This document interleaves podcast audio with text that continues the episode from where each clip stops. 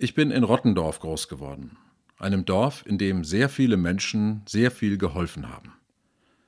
Die Mütter haben für ihre Kinder gekocht, geputzt und gewaschen, die Väter haben nach dem Fahrfest den Grill sauber geschrubbt.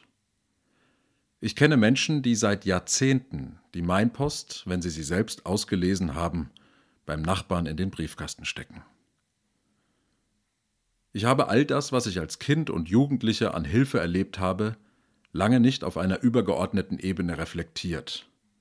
Das haben die Rottendorfer noch viel weniger getan. Bei uns haben ein und dieselben Frauen zu jedem Heimspiel des TSV eine Torte gebacken. Haben sie das, was sie da taten, als ehrenamtliches Engagement bezeichnet? Nein, sondern als Frankfurter Kranz.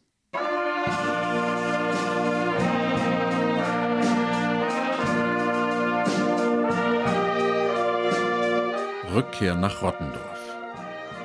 Was die Aufarbeitung des Nationalsozialismus mit unserer eigenen Lebensgeschichte zu tun hat. Von Clemens Tangerding. Vor 25 Jahren habe ich Rottendorf verlassen und bin Historiker geworden. Ich merke, wie sehr sich mein Blick auf meinen Heimatort geändert hat, wenn ich als Historiker auf Rottendorf schaue. In Rottendorf interessieren sich nur ganz wenige Menschen für den Nationalsozialismus.